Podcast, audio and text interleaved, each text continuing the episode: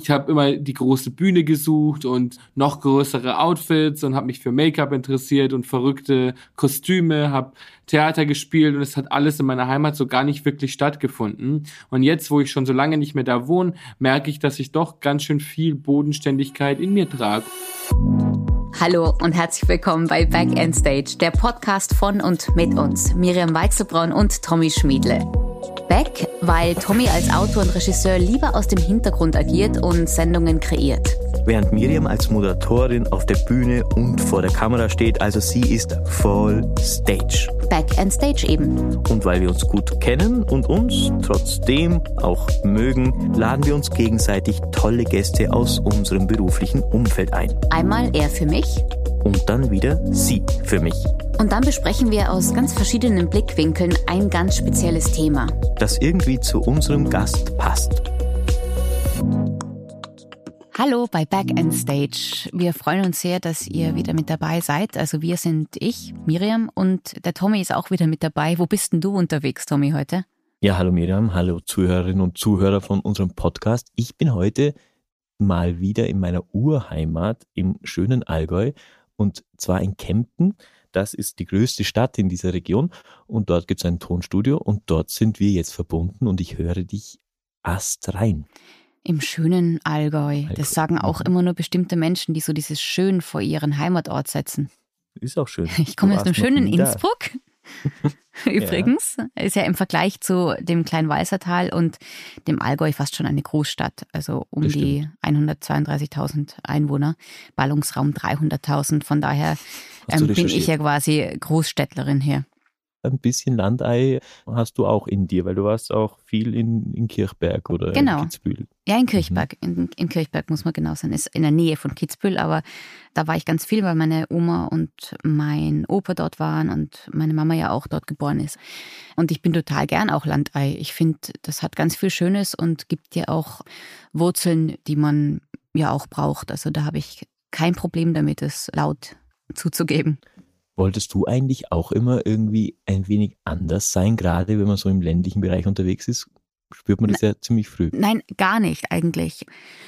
Ich kann mich noch erinnern, dass ich eigentlich gern so sein wollte wie die Cool Kids. Ich war jetzt in der Klasse nie bei den Coolen dabei. Ich war so in der Mitte, würde ich sagen. Es gibt ja immer so diese Gruppen und ich war immer so in der Mitte und ich wollte gern dazugehören. Und das ist so eine Sache, wenn ich jetzt zurückdenke an meine Kindheit, würde ich meinem 15-jährigen Ich oder auch noch 20 Jahre vielleicht, äh, wobei da hat sich dann langsam geändert, würde ich gerne sagen, ach, lass gut sein.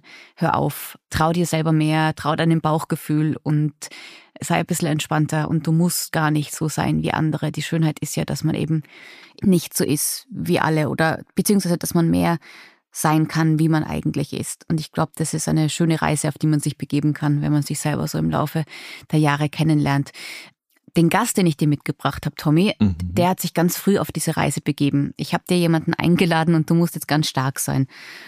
Denn jetzt kommt einer, mit dem du zwar vieles gemeinsam hast, also er ist auch Landei zum Beispiel, aber er ist trotzdem ganz anders. Also ich weiß, dass Tommy zum Start von unserem Podcast, und er hat mir ganz aufgeregte Nachrichten geschickt, am 1. April hat er seine allererste Insta-Story rausgelassen. was ja. total okay ist, was total okay ist. Aber jetzt kommt jemand, der seine Insta-Stories sicher schon gar nicht mehr zählen kann. Er ist Influencer. Er ist außerdem Autor, Schauspieler, LGBTQ-Sonderbotschafter der Europäischen Union und hat kürzlich seine eigene Initiative gegründet, um das kann man schon einfach mal so sagen, die Welt und die Gesellschaft, in der wir leben, ein Stück weit besser zu machen. Riccardo Simonetti, hallo. Hallo, ich freue mich sehr, heute dabei zu sein. Ich drehe durch. Ich habe das Gefühl, ich spreche auch schon mit einem österreichischen Akzent, weil ich dir so zugehört habe. ja, aber du könntest ihn wahrscheinlich auch, weil du kommst ja auch aus Bayern, oder? Ja, das stimmt. Ich komme aus Bayern. Bad Reichenhall, ja, meine genau. wunderschöne Heimat. Und Was jetzt bin ich aber gerade in Berlin. Jetzt bist du in Berlin in deiner Wohnung. Ricardo, eine Frage, die bei dir, glaube ich, berechtigt ist. Was hast du gerade an? Oh, mit der Stimmlage, in der du das gesagt hast, könnte man es auch falsch verstehen. Also ich trage gerade ein rotes Negligé aus Spitze. Nein, ich trage Ach, tatsächlich. So ja, genau. Ich trage Sportshorts, ein Lana Del Rey Shirt mit abgeschnittenen Ärmeln und ein beiges Karo Hemd. Also relativ unglamourös. Ja, wobei, klingt nicht schlecht. Tommy, wie schaut es bei dir aus? Den Sonntagsanzug ausgepackt? Ich habe natürlich wie jedes Mal einen Sonntagsanzug ausgepackt, dieses Mal großkariert, ja, also extra, nicht kleinkariert und in blau und schwarz. Also ich bin noch nicht ganz angekommen in, in dem Radioformat, sage ich jetzt mal, weil ich mich immer noch ordentlich herrichte, wenn ich so tolle Gäste treffen darf im Äther wie dich. Aber das machst du ja immer, Tommy. Du hast ja immer Anzug an. Du bist ja Anzugsmensch. Ich mag ganz gern Anzüge, weil ich nicht Anzüge, ich sage jetzt mal Sakkos. Für uns Männer, die wir auch manchmal Sachen dabei haben und vielleicht jetzt gerade nicht eine Handtasche tragen wollen, ist ein Sakko kein schlechtes Kleidungsstück. Was sagst du, weil Ricardo? man alles reinstecken kann. Schlechtes Also ich- Kleidungsstück? Nee, gar nicht. Ich bin auch ein riesen Anzug-Fan. Also ich habe bestimmt selber 150 Anzüge. Und ich glaube einfach, dass so der Anzug ist für den Mann das Äquivalent zum Kleid der Frau. Meine Mama hat immer gesagt, mit einem Kleid ist eine Frau immer direkt angezogen und muss sich keine Gedanken machen. Und äh, ich glaube, bei uns trifft es mit Anzügen auf jeden Fall auch zu. Und es freut mich jetzt schon, dass Ricardo und ich gar nicht so weit auseinander sind, wie Miriam glaubt. Ja, man darf das auf jeden Fall nicht unterschätzen. Mode ist eine Sprache und die man lernen kann und die man einsetzen kann, bevor man selber den Mund aufmacht. Und damit kann man natürlich auch immer viele Botschaften streuen und Statements setzen. Mhm. Deswegen ist Mode am Ende des Tages doch nicht nur, was man anhat, ne? Na, wir haben auf jeden Fall nicht nur modisch so ein bisschen was äh, gemeinsam, zumindest du mit dem Tommy, was Anzüge betrifft, sondern eben auch die Herkunft. Wir sind alle so ein bisschen eher Landeier, wenn man das jetzt so will. Ricardo aus äh, Bad Reichenhall hat er gerade erzählt, da ist die Einwohnerzahl, ich habe es mir mal angeschaut, Ende Dezember 2019 um die 18.400 und wahrscheinlich jetzt noch ein paar mehr. Dazu muss man aber sagen, Ja. dass bestimmt 16.000 davon alt sind. Sehr, sehr, sehr, sehr alt sind. Ich habe mal in Bad Reichenhall gewohnt. Ein halbes Jahr. wirklich? Warum? Warum? Ja, gute, gute Frage. Nein, es war tatsächlich so, dass ich in Salzburg studiert habe und ich mir dachte, ja, schauen wir mal, wo halbwegs eine finanziell interessante Lösung ist. Und das war eine super schöne Wohnung, aber leider, also nicht leider, aber es war halt in Bad Reichenhall. Und ich musste dann so oft, ja, man geht ja dann auch hier und da aus. Und dann durfte ich nichts trinken oder ich hätte irgendwann meinen Führerschein verloren. Und nach einem halben Jahr bin ich aus Bad Reichenhall nach Salzburg gezogen, weil ich mir gedacht habe, das hält mein Führerschein nicht aus. Mhm, Bad Leichenhall. Verständlich. Ja. Bad Leichenhall haben wir immer Das gesagt. haben wir, in der Schule, haben wir in der Schule auch immer gesagt. Tommy kommt aber jetzt rein ursprünglich nochmal aus einer kleineren Ecke, nämlich Kleinwalser Tal. So 5075 Einwohner waren es im Januar 2020. Und ich immerhin aus einer fast Großstadt im Vergleich, ja, aus Innsbruck. Mhm. Also von daher, Du kommst wirklich aus der Großstadt. ja, im Vergleich voll, voll. Also könnte einiges lernen von mir, wobei ich glaube, Ricardo hat uns alle überholt. Einfach mal. Naja, du Ja, lebst auf jeden Fall in der Stadt mit der größten Einwohnerzahl jetzt. Das stimmt. Man sagt ja immer so, Ricardo, man kann den Jungen vom Land holen, aber das Land nicht aus dem Jungen raus. Stimmt es bei dir? Hast du noch irgendwas in dir, wo du denkst manchmal, ja, das ist dann doch vielleicht noch Land?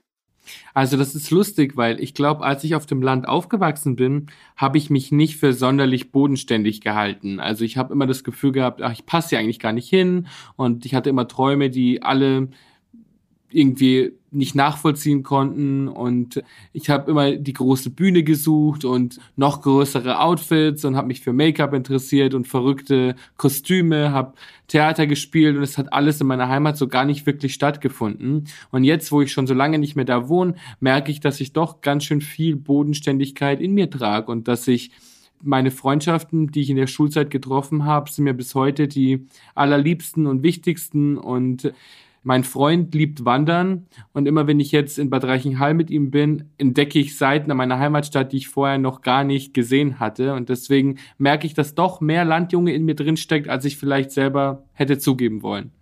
Das merkt man wahrscheinlich immer, wenn man erst wegzieht. Also so ging es mir. Ich fahre so gern nach Hause, aber fahre auch immer wieder gern weg. wieder. Es ist ja auch ein toller Luxus, ehrlicherweise, wenn man diesen Wechsel haben kann. Also Land, Stadt, Land. Also ich finde, gerade wenn man am Land aufgewachsen ist, musste man ja auch immer sehr kreativ sein. Also es gab ja nicht so viel Unterhaltung und man musste vielleicht auch selber Partys schmeißen, weil bei uns im November, wenn keine Touristen da sind, war halt die tote Hose. Also haben wir jetzt unsere Partys selbst gemacht und die waren immer großartig. Da kam da das ganze Allgäu zusammen und dann war da Halligalli Drecksau Party und irgendwo im Keller eines und es war immer toll. Also ich muss sagen, ich war gern Landei, aber liebe jetzt auch die Stadt. Ich liebe es, anonym zu sein und nicht beim Einkaufen jedes Mal großen Smalltalk machen zu müssen, weil das natürlich dann, wenn jeder jeden kennt, ist natürlich auch so, man muss, also ich will immer versuchen, immer freundlich zu sein, also muss man ja auch immer dann viel reden. Ricardo, glaubst du, dass du gerade weil du daherkommst, wo du herkommst, du kreativer sein musstest auch? Auf jeden Fall. Also ich frage mich ganz oft, wie mein Leben wohl verlaufen wäre, wenn ich schon als Kind in einer Stadt wie Berlin aufgewachsen wäre, weil ich hatte meine Heimatstadt nicht so einfach, so schön die Stadt auch ist. Das war schon eine Herausforderung für mein Selbstbewusstsein. Also als schwuler Junge auf dem Land war es schon schwierig, muss ich ehrlich sagen. Und das hat auch sehr viel Kreativität freigesetzt, weil man natürlich nach einem Ausweg sucht. Man möchte so schnell es geht den Rest seines Lebens leben und so schnell es geht da weg und seine Träume in die Tat umsetzen. Und ich glaube, ich habe mir oft gewünscht, in der Großstadt zu wohnen als Teenager, weil ich dachte, da könnte ich viel schneller alles erreichen, was ich mir vornehme und wäre viel schneller unter Gleichgesinnten. Und mittlerweile denke ich mir, hm, weiß ich gar nicht so genau, weil vielleicht wäre ich in einer Stadt wie Berlin zum Beispiel gar nicht in die Situation gekommen, so ehrgeizig zu werden, weil man natürlich schneller, wie Tommy schon gesagt hat, anonymer ist und vielleicht, wenn es mal unbequem wird, sich einfach eine neue Schule sucht oder einen neuen Stadtteil sucht und man gar nicht so viel kreativer und ehrgeiziger sein muss, wie zum Beispiel auf dem Land. Also man muss, glaube ich, und ich glaube, das werdet ihr bestimmt bestätigen, wenn man vom Land kommt, schon nochmal doppelt so hart arbeiten, um dahin zu kommen, wo man möchte, weil man vielleicht auch nicht einfach in eine Connection gesegnete Familie reingeboren wird, zum Beispiel. Mhm, aber auf jeden Fall bist du wohl mhm. in eine Familie reingeboren, die dich so sein hat lassen, wie du bist. Ja, also. Das ist ja schon gesegnet in Wahrheit.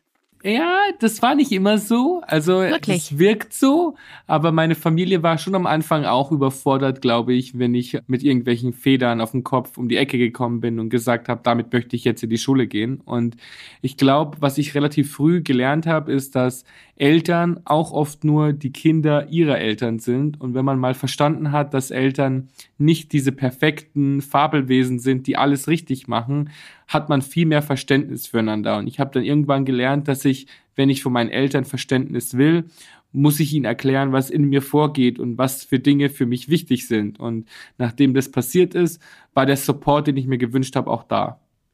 Wann hast du dir gedacht, ich muss doch in die nächstgrößere Stadt? Also es war, glaube ich, zuerst München und dann erst Berlin. Das heißt, wann hast du gemerkt, okay, nein, also irgendwann sind es dann doch genug Schranken, ich muss doch ein Stück weiter raus. Also ich glaube, für mich war immer klar, dass ich da nicht lange leben kann. Also schon als kleines Kind habe ich gemerkt, okay, ich komme hier an meine Grenzen und wie das halt so mit Komfortzonen ist, man findet irgendwie einen Weg, um Zufriedenheit zu verspüren und so war das bei mir auch und als ich dann mein Abi gemacht habe, dann habe ich gedacht, hm, jetzt habe ich echt gute Freunde hier und Freundinnen, soll ich wirklich wegziehen? Aber ich habe einfach gemerkt, dass all die Dinge, die mich interessieren, die hätte ich da gar nicht wirklich ausleben und umsetzen können. Und deswegen bin ich erstmal nach München gezogen. Und für mich war dann aber auch relativ schnell klar, dass ich einfach mehr Input brauche. Mhm. Naja, dann, dann liegt Berlin auf der Hand. Ja, mein Job damals war einfach eine Kolumne über mein Leben zu schreiben und die online zu stellen. Also das war noch vor Instagram, vor Social Media in der Form, in der wir es heute kennen. Ich habe einen Blog geschrieben, der war wie eine Kolumne. Und wenn man dann halt jeden Tag über sein Leben berichten muss, dann macht es sehr viel leichter, wenn man in einer Stadt lebt, die einem Entertainment auf dem Silbertablett serviert. Und deswegen muss man einfach neue Impulse und neuen Input sammeln, um auch ein interessantes Leben zu haben, über das man schreiben konnte. Und natürlich auch so ein bisschen zu dem stehen, wer man ist und sich weniger draus machen, was andere Leute denken. Tommy, ich schätze dich so ein, ehrlich gesagt, dass du dir schon sehr viele Gedanken machst. Ich gewusst, dass ich jetzt dran komme. Ich, ich, ja, ich habe immer das Gefühl, du bist einer der höflichsten Freunde, die ich habe. Ich frage mich nur, ob das so ist, weil du so bist oder ob das so ist, weil du möchtest, dass dich Menschen mögen ich finde ganz ehrlicherweise, Höflichkeit hat nichts damit zu tun, gefallen zu wollen irgendwie, weil ich finde, egal wem man gegenübertritt, man muss erstmal höflich sein. Wenn jemand die Höflichkeit nicht widerspiegelt oder dir die Höflichkeit nicht abnimmt und, und nicht höflich ist, dann habe ich schon andere Seiten auch. Ricardo, neben dem Landdasein als Kinder äh, gibt es mhm. noch eine Gemeinsamkeit und zwar die katholische Kirche, der Glauben. Du warst auf einer katholischen Privatschule, mhm. warst fünf Jahre Ministrant auch nach, hab zu Ostern gesehen, dass du auch das Vaterunser nicht vergessen hast, sondern das auch noch performen kannst, wie es noch nie ein Pfarrer vor dir performt hat. Ich nicke, das ja, sieht ja, man ja. nicht. Das habe ich gerade vergessen, dass man mich nicht sieht, aber ich habe genickt und gelächelt und dir zugestimmt, Miriam. Hat dich diese katholische Privatschule auch noch darin bestärkt, dass du anders sein willst als das, was du da siehst? Also, das ist ja das Ding mit der Kirche. Wenn man mal hinter die Kulissen schaut und hinter die Fassade guckt, dann sind da ja auch ganz viele Leute gar nicht so fromm, wie es nach außen scheint. Und deswegen war das gar nicht so ein allgegenwärtiges Thema, wie es vielleicht gewirkt hat. Man hat natürlich viel über Gott gesprochen und gerade auf einer katholischen Privatschule macht man jeden Gottesdienst mit und das war auch einfach eine Aktivität, mit der man sich nach der Schule beschäftigt hat. Aber ich habe gar nicht verstanden, dass zum Beispiel die Kirche sich gegen Homosexuelle ausgesprochen hat, bis ich in dem Alter war, wo das plötzlich eine Rolle gespielt hat. Mhm. Und da habe ich dann auch einfach gemerkt, hm, also ich weiß nicht so genau, wie ich das mit meiner Persönlichkeit verbinden kann, weil ich bin nicht die Art Schwuler, die einfach nur schwul ist, sondern für mich hat es schon irgendwie einen großen Teil meiner Identität eingenommen. Und deswegen habe ich mich dann nicht mehr wohl gefühlt und habe einfach gelernt, früh die Fragen zu stellen, die vielleicht auch manchmal unbequem sind. Auch an meine Lehrer zum Beispiel. Mhm, wie kam das an? Unterschiedlich. Also zum Beispiel hatte ich einen sehr, sehr netten Religionslehrer und der hat mir auch erklärt, dass die Kirche oder die Bibel theoretisch überhaupt nichts gegen homosexuelle Paare hat und dass es bestimmt viele Priester und Pfarrer gibt, die ihre Macht missbrauchen, aber dass die Bibel theoretisch gar nichts gegen Homosexuelle sagt, dass das auch alles nie ein Thema war und dass das einfach Übersetzungsfehler sind, beziehungsweise Übersetzungen sind, die von Firmen gemacht wurden, um das Wort homosexuell überhaupt in die Bibel zu bringen. Aber in der ursprünglichen Form stand das Wort homosexuell gar nicht in der Bibel und somit hat die Bibel sich auch nie dagegen ausgesprochen. Mhm. Tommy, du bist noch Mitglied im Club, oder? Ich wollte dich gerade das gleiche fragen. Du bist doch selbst noch Mitglied. Du bist ja immerhin im heiligen Land Tirol aufgewachsen und da wirst ja wahrscheinlich der Katholizismus auch bei dir irgendwie eine Rolle gespielt haben, oder? Oder wie war das? Oder bist du, du bist noch Mitglied? Ja, aber nur weil ich es noch nicht geschafft habe, auszutreten. Das ist pure, pure Faulheit, weil ich nach Hause muss und eigentlich was unterschreiben. Hat aber nichts mit meinem Glauben zu tun. Ich glaube schon, aber ich glaube nicht an eine Institution, die mir sagt, was ich tun und lassen soll und die auch oft einfach davon ausgeht, dass Menschen viel falsch machen. Ich weiß noch als Kind, als ich in die Beichte musste, Musstet ihr das auch? Beichten ja. gehen? Ich musste gehen und ich wusste nicht, was ich sagen soll. Also habe ich quasi Sünden erfunden. Also ich habe in der Beichte gelogen. Also do doppelt, do doppelt gesündigt. Was hast ich, du denn erfunden? Ach, keine Ahnung. Ja, ja. Nein, ich weiß wirklich nicht mehr ganz genau. Sowas wahrscheinlich wie, oh, ich habe meine Mama angelogen. Weil, weil mir dieses Konzept, dass ich da sitze mit jemandem Fremden und dem dann sagen soll, was ich falsch gemacht habe, das habe ich nicht verstanden zum Beispiel. Das mochte ich nicht. Ich habe immer das Gefühl gehabt, Glauben hat ganz viel mit Liebe äh, zu sich selbst, zu, zu anderen zu tun und immer das Gefühl zu kriegen, dass ich irgendwie falsch bin und ganz leicht was falsch machen kann auch. Das, das mochte ich nicht. Stimme ich dir 100% zu. Also früher hatten ja wirklich die Leute noch, also jetzt nicht, nicht mal mehr im kleinen Walsertal oder so, aber die Leute haben ja öffentlich, also in, vor unserer Zeit öffentlich gebeichtet. Das ist ja noch viel schlimmer. Also oh, wirklich? wirklich? Ja, das gab's. Es gibt heute noch Beichtstühle, die offen sind. Nicht bei, nein, nicht bei mir, nicht, ich habe nicht, also, nein, wir mussten nicht mehr öffentlich beichten, aber das gab's noch und es gibt bis heute Beichtstühle, die offen sind. Also so ist es ja nicht. Also ich bin jetzt auch kein großer Beichter, aber ich habe es relativ lang gemacht, nur als Herausforderung. Ich fand es eine wahnsinnige Überwindung, das zu tun, einem wildfremden Menschen was zu erzählen. Wirklich wildfremd. Also kein, ich sage jetzt nicht ein Psychotherapeut, der dafür Geld kriegt, sondern irgendein Typ, den man ja auch nicht richtig sieht, meistens, weil die ja so in so einem Loch sitzen und du erzählst dem wirklich Sachen und ich fand das eine Zeit lang sehr, sehr, sehr spannend. Mhm. Aber ich finde es lustig, dass du sagst, du war, es war deine größte Komfortzone, dem Fremden was zu beichten. Und jetzt, was weiß ich, 30 Jahre später, hast du deine allererste Instagram-Story aufgenommen und genau das Gleiche gemacht. Wildfremden Menschen was erzählt. Das stimmt. Ricardo, kürzlich hat sich ja die katholische Kirche wieder dagegen ausgesprochen, homosexuelle Paare auch zu segnen. Schade, mhm. dass sich da so gar nichts tut, oder?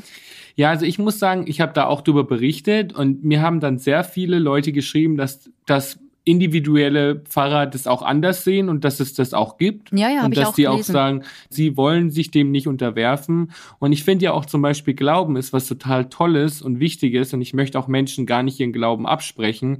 Ich verstehe halt nur nicht, warum man im Jahr 2021 immer noch Regeln machen muss, die die Identitäten von manchen Menschen einfach untergraben. Das finde ich mhm. einfach nicht fair und nicht richtig. Glauben sollte nie was sein, was exklusiv ist, sondern sollte alle inkludieren können. Und ich habe gestern was ganz Schönes gelesen, auch auf Instagram, und zwar Jesus ist für die Sünden der Menschen gestorben und hat ihn allen vergeben und die Kirche stellt Regeln auf und das wäre bestimmt nicht im Sinn Gottes gewesen. Und das fand ich eigentlich ganz schön. Mhm.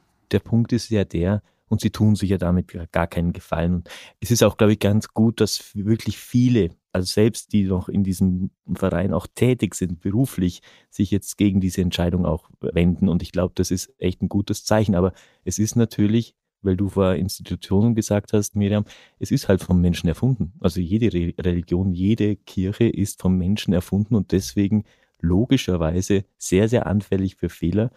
Und ich glaube, das ist das größte Problem. Und dass sie tatsächlich glauben, dass sie eine Macht haben und über andere Menschen bestimmen können. Das ist wirklich das größte Problem, das sie haben aus einem Selbstverständnis, das halt 2000 Jahre alt ist, heraus. Das ist das Problem. Es muss sich was ändern. Ricardo, es kann ja jeder Papst werden. Wie wär's? Mhm. Wir, wir, müssen, es muss dich nur jemand vorschlagen. Ja, also ich meine, ich habe ein Fable für weiße lange Gewänder. Das es wird, mir schon stehen. auch gefallen. Ja, ja, ja. Und so der Vatikan hätte auch eine gute Quadratmeteranzahl für meinen Kleiderschrank, aber ich weiß dann doch nicht, ob ich mich so wohl damit fühlen würde. Ich sehe schon Rauch aufgehen. Ja. ja. Warum nicht? Du bringst mich auf ganz neue Ziele. Ja, ja, ja. Was sind denn deine Ziele, wenn es jetzt mit dem Papst nichts wird?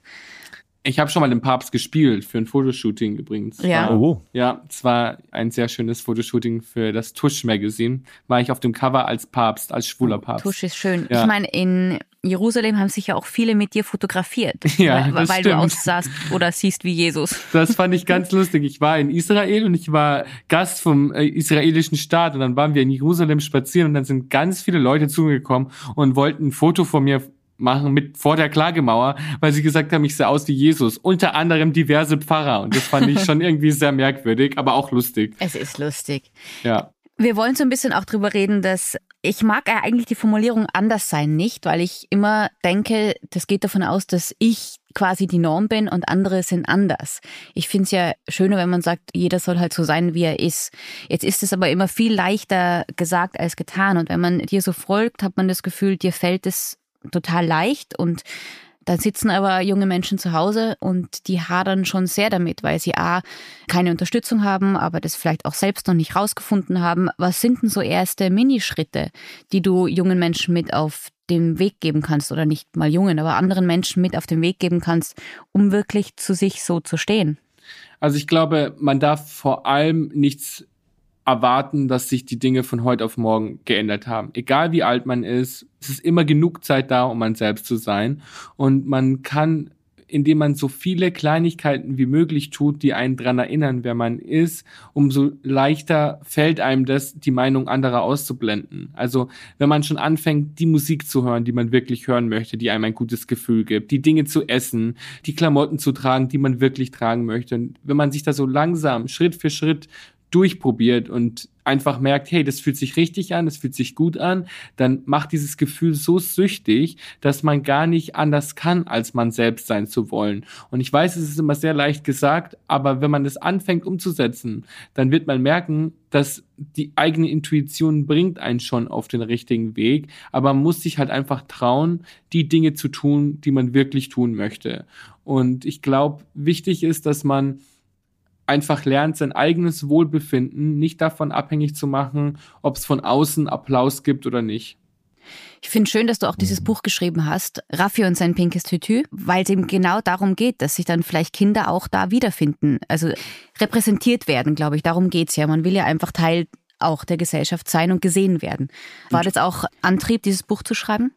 Voll. Also ich habe ja schon mal ein Buch geschrieben, Mein Recht ja. zu funkeln, und da habe ich eben gesehen, wie viele Menschen den Mangel von Identifikationsfiguren in ihrer eigenen Biografie beklagt haben. Und ich dachte mir, beim nächsten Buch möchte ich genau sowas thematisieren. Und ich dachte mir, wann fängt man damit an? Am besten im Kindesalter, um Kindern so früh wie möglich die Angst vorm Anderssein zu nehmen. Und deswegen war es mir ganz wichtig, dass in meinem Buch alle Hautfarben vorkommen, verschiedene Körperformen. Ich wollte, dass auch dicke Kinder abgebildet sind, weil man als Kind oft auch gesagt wird, ja, wenn du dick bist, du musst abnehmen, du darfst nicht so viel Süßigkeiten essen und manche Kinder sind einfach dick und ich will nicht, dass die mit einem anderen Selbstwertgefühl aufwachsen müssen und deswegen war das alles Thema von meinem Buch. Und der Hauptcharakter in meinem Buch ist eben ein Junge, der gern Fußball spielt, aber auch gern ein Tütü trägt und damit so ein bisschen seine Welt auf den Kopf stellt. Und was mir ganz wichtig war, ist, dass man einfach Schwulsein auch kindgerecht erklärt, weil schwule Sau ist immer noch das Schimpfwort Nummer eins auf dem Schulhof.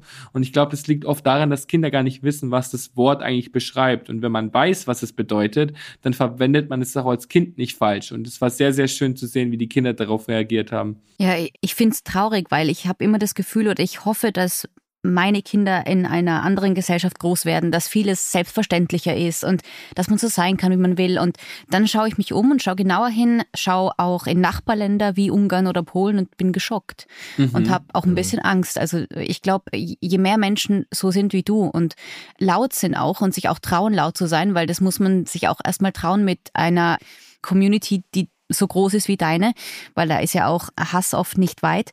Je mehr es Menschen gibt wie dich, desto leichter wird es für die nächste Generation auch.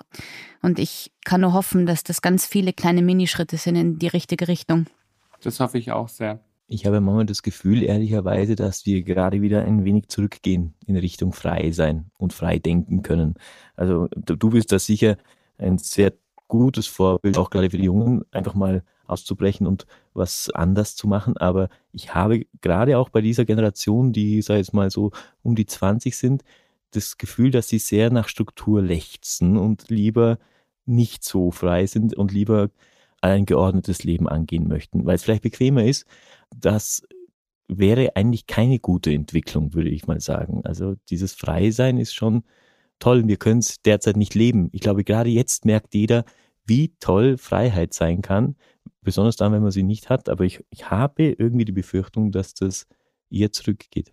Ich glaube, wir leben in so einer Gesellschaft, die so zwei Blasen entwickelt. Die eine Blase ist total liberal, freiheitsliebend, aufgeklärt oder wie man sagt, Vogue und weiß super viele Dinge und hat für alles die richtigen Vokabeln und Begriffe. Und die andere Blase, die hat so gar nichts damit zu tun und hat Angst vor allem, was anders ist und was fremd ist, hält vehement an alten Werten fest und hat auch Angst, dass wenn man Platz für Neues macht, dass die alten Strukturen dann verschwinden.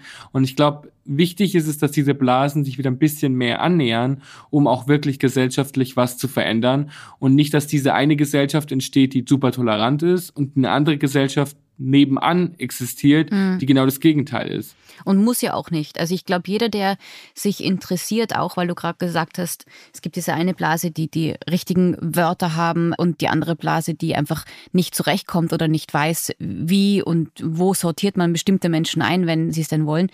Aber man kann ja alles lernen. Also es ist ja nicht so, dass ich sage, verstehe ich nicht und war schon immer so. Also man kann ja sich alles anschauen und ein besserer Mensch werden, wenn man will.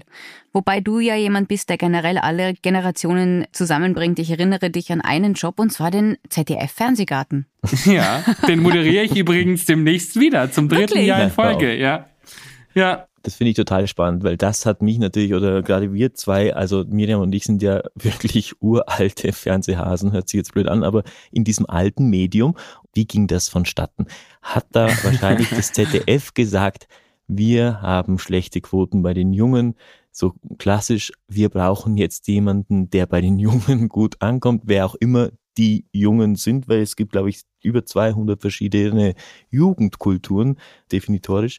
Und haben die da einfach gesagt, wir brauchen jetzt den äh, Ricardo, weil der bringt uns die 300.000. Nee, ich glaube nicht so richtig, weil das Ding ist, das mag ich am Fernsehen so sehr. Du musst performen können Weil egal wie viele Follower du hast oder egal wie viele Menschen ein Fan von dir sind, wenn du von einer Fernsehkamera nicht funktionierst, dann schalten die ab oder schalten gar nicht erst ein. Das sieht man ja ganz oft, dass nicht jede Person, die Reichweite im Internet hat, kann diese Reichweite automatisch auch aufs Fernsehen übertragen. Mhm. Aber ich wollte wirklich immer Fernsehen machen. Also schon als Kind, Teenager, das waren immer Ambitionen von mir. Und ich habe selber eigene Sendungen moderiert und hatte auch zu der Zeit, als das ZDF auf mich zugekommen ist, eine eigene Sendung im Pay-TV moderiert. Und dann haben die gemeint, hey, du bist so ganz anders als alles, was wir bisher hatten. Und dann wurde ich eben gefragt und ich fand es toll, weil der Fernsehgarten ist eine total bunte Sendung, die vielleicht auch eine Zielgruppe erreicht, zu der ich nicht jeden Tag spreche. Ich liebe das, mich vor ein Publikum zu stellen, von dem ich weiß, das sind nicht hundertprozentig meine Fans. Ich find's toll, mal zu einem Publikum zu sprechen, das mir vielleicht gegenüber sogar kritisch steht, um zu sehen, wie weit kann ich kommen? Wie weit kann ich das ausreizen? Und wenn du dann funktionierst und siehst, okay, Entertainment verbindet einfach verschiedene Altersgruppen, dann gibt mir das das ultimative Erfolgsgefühl und es macht mir einfach total viel Spaß. Das ist ja wirklich eine, eigentlich eine große Nummer und leichte Unterhaltung, sage ich jetzt mal.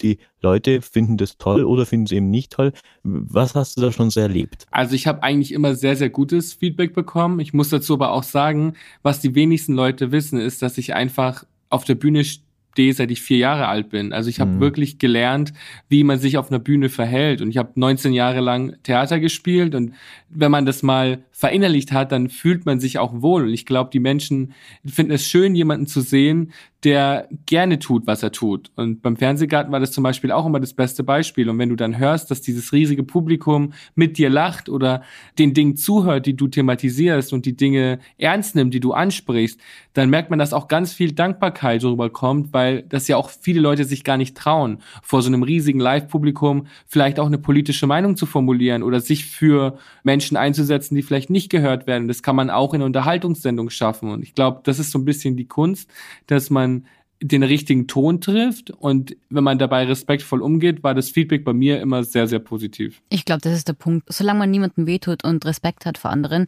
was soll denn da schiefgehen? Wobei, das sagt man immer so, es bleibt ja bei dir nichts unkommentiert. Du hast über 300.000 Instagram-Follower. Wie viele genau, weißt du das? Nee, weiß ich ehrlich gesagt nicht, weil das ja auch immer ein bisschen variiert. Wenn man zum Beispiel gerade im Fernsehen ist, wie beim Fernsehgarten, der Millionen Zuschauer hat, dann kommen danach natürlich auch ganz viele Menschen auf dein Profil, die da vorher noch nie waren. Ja, ja. Und die haben nicht immer nur gute Sachen im Sinn, die sie dir sagen wollen. Hasspostings sind ja auch oft nicht weit. Ich habe immer das Gefühl, dass du eigentlich ganz entspannt damit umgehst, beziehungsweise eigentlich nach vorne gehst damit. Du postest die auch und du sagst, womit du zu tun hast. Das wirkt wahrscheinlich leichter, als es dann ist. Also sowas muss dir doch auch noch nahe gehen. Also mir geht es schon nah. Das ist nie schön, sowas zu lesen. Und ich glaube, es gibt so zwei unterschiedliche Arten von negativen Kommentaren. Es gibt die einen, die natürlich dazu designt sind, dich zu verletzen und die natürlich unterste Schublade sind, die homophob sind und die stören mich schon, aber auf der anderen Seite stören mich die vor allem, weil andere Menschen, die vielleicht auf mein Profil kommen, um ein bisschen Selbstbewusstsein abzubekommen, sich dann eingeschüchtert fühlen, wenn sie solche Reaktionen sehen. Und deswegen mhm. stören mich solche Kommentare schon, deswegen thematisiere ich die auch sehr oft. Mhm. Die anderen, die mich aber noch viel, viel mehr nerven, sage ich jetzt mal, sind die Kommentare, die immer das Haar in der Suppe suchen. Also bei mhm. allem, was du tust, einfach versuchen, dir irgendwie Fehler anzukreiden. Und das sorgt dafür, dass du so drüber nachdenkst, was du mit den Menschen teilst und jedes Wort überdenkst. Und es ist natürlich auch schwierig, wenn man auch eine Person ist, die ein Medium bedient ist, von Spontanität lebt. Und wenn man dann jeden Satz, jede Caption, jedes Bild 800 Mal prüft, ob ja auch alles ja, richtig genau. ist, sich niemand auf den Schlips getreten fühlt. Und das macht schon viele Dinge schwierig. Und vor allem, ich bin ja eine super unproblematische Person. Ich bin ja keine Person, die unglaublich viel provokante Dinge postet. Da wird ihr dann schon irgendwie eine Kleinigkeit, wie zum Beispiel, keine Ahnung, ein Kaffeebecher aus Plastik oder irgendwas mhm. anderes zu einem Riesenskandal hochstilisiert und wenn wir die Kirche im Dorf lassen, so schlimm ist es halt auch einfach nicht gewesen. Ja, das ist auch immer mein Problem. Ich überlege auch manchmal, ob man nicht, und ich ecke jetzt wirklich, glaube ich, kaum an. Trotzdem, es gibt Leute, die einfach immer zu meckern haben oder glauben, dass jedes Kommentar und alles, was sie zu sagen haben, auch wirklich gehört werden muss. Und man muss es ungefiltert einfach rausschicken. Hast du nicht auch schon mal überlegt, die Kommentarfunktion einfach auszuschalten? Ja, tatsächlich überlege ich das sehr oft, weil ein paar Freundinnen von mir das auch gemacht haben und eigentlich die Erfahrung immer super war. Einfach nur, weil ich mir manchmal denke, hm, wenn die Leute gar nicht reagieren können, dann glaube ich, gehst du viel befreiter mit deinem Social-Media-Umgang um. Aber auf der anderen Seite denke ich mir auch, ich bekomme schon auch gern Applaus. Und wenn dann das mhm. alles wegfallen würde mhm. und die ganzen guten Kommentare und positiven Nachrichten auch wegfallen würden, dann hat man, glaube ich, schnell läuft man auch Gefahr, dass man so ein bisschen das Gefühl dafür verliert, was Leute schätzen und was vielleicht auch nicht. Ich weiß es nicht. Ja, es ist anstrengend auf jeden Fall. Miriam hat mich ja schon verraten. Ich habe vor kurzem die erste Story gepostet und denke mir ganz oft, was ihr da alle macht, das ist sehr unfassbar anstrengend. Weil auch wenn du jetzt äh, sagst, okay, ich, ich kann mich ja nicht jedes Mal vorbereiten, ich muss auch schnell reagieren und habe vielleicht mal eine Plastiktasse in der Hand, vielleicht nicht dran gedacht oder wie auch immer oder gezielt genommen, aber du musst ja doch einiges liefern, täglich bereitest du das vor oder denkst du, ja, das mache ich jetzt, aber es muss ein unfassbar großer Druck sein, diese Leute ständig irgendwie auch zu unterhalten. Und du sagst ja selber auch, Unterhaltung und Haltung, wie Udo Jürgens, gehört zusammen. Das heißt, es muss ja auch dann immer irgendwie was haben.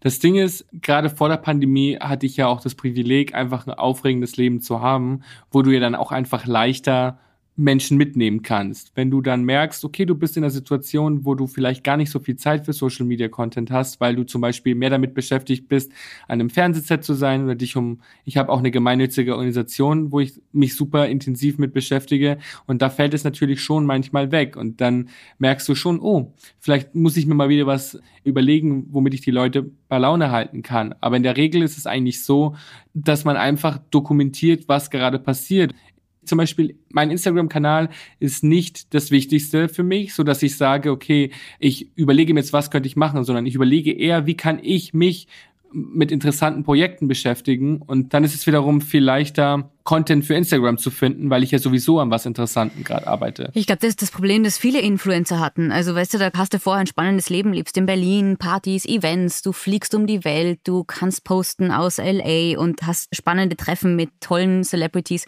und auf einmal kommt eine Pandemie und du musst wirklich kreativ werden.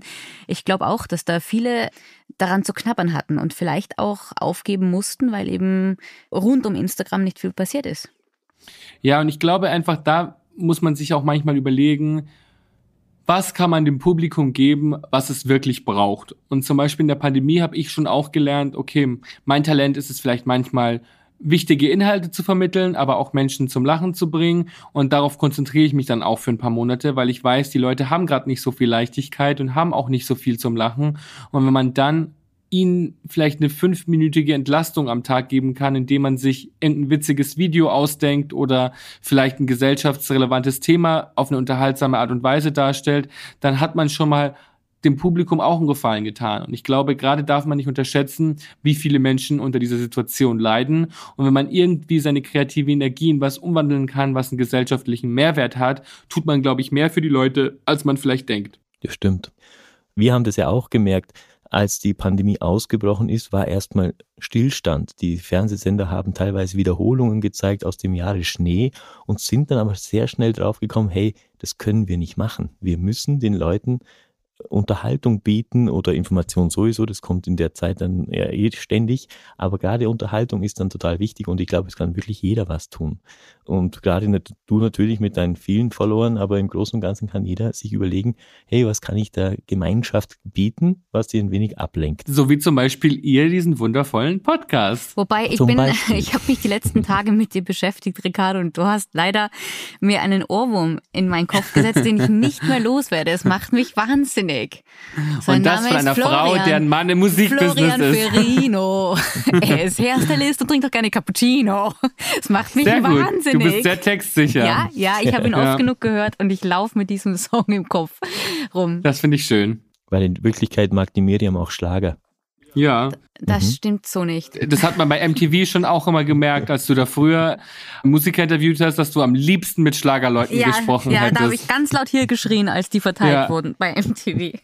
Ja. Tommy ist großer Schlagerfan, was auch find, es ist, ist auch heile Welt. Das ist ganz gefährlich, was du jetzt da sagst. Ja, Warum? das ist ganz gefährlich. Ja, natürlich, weil das Wort Schlager, das ist genauso so weit stigmatisiert. Ja, soweit es es gibt tatsächlich echt gut gemachte alte Schlager, wo ich mir denke, Hut ab, die haben sich wahnsinnig was angetan Ich rede jetzt nicht von dem, was man sich unter manchen Shows vorstellt, die man jetzt sieht als Schlagershow, sondern ich sage jetzt mal wirklich das alt, wirklich hochwertigst. Ich sage jetzt mal Udo Jürgens, Peter Alexander. Okay, es ist gut, Tommy, du darfst gemacht. einen Schlagergast einladen. Du darfst dir jemanden aus der Schlagerwelt einladen.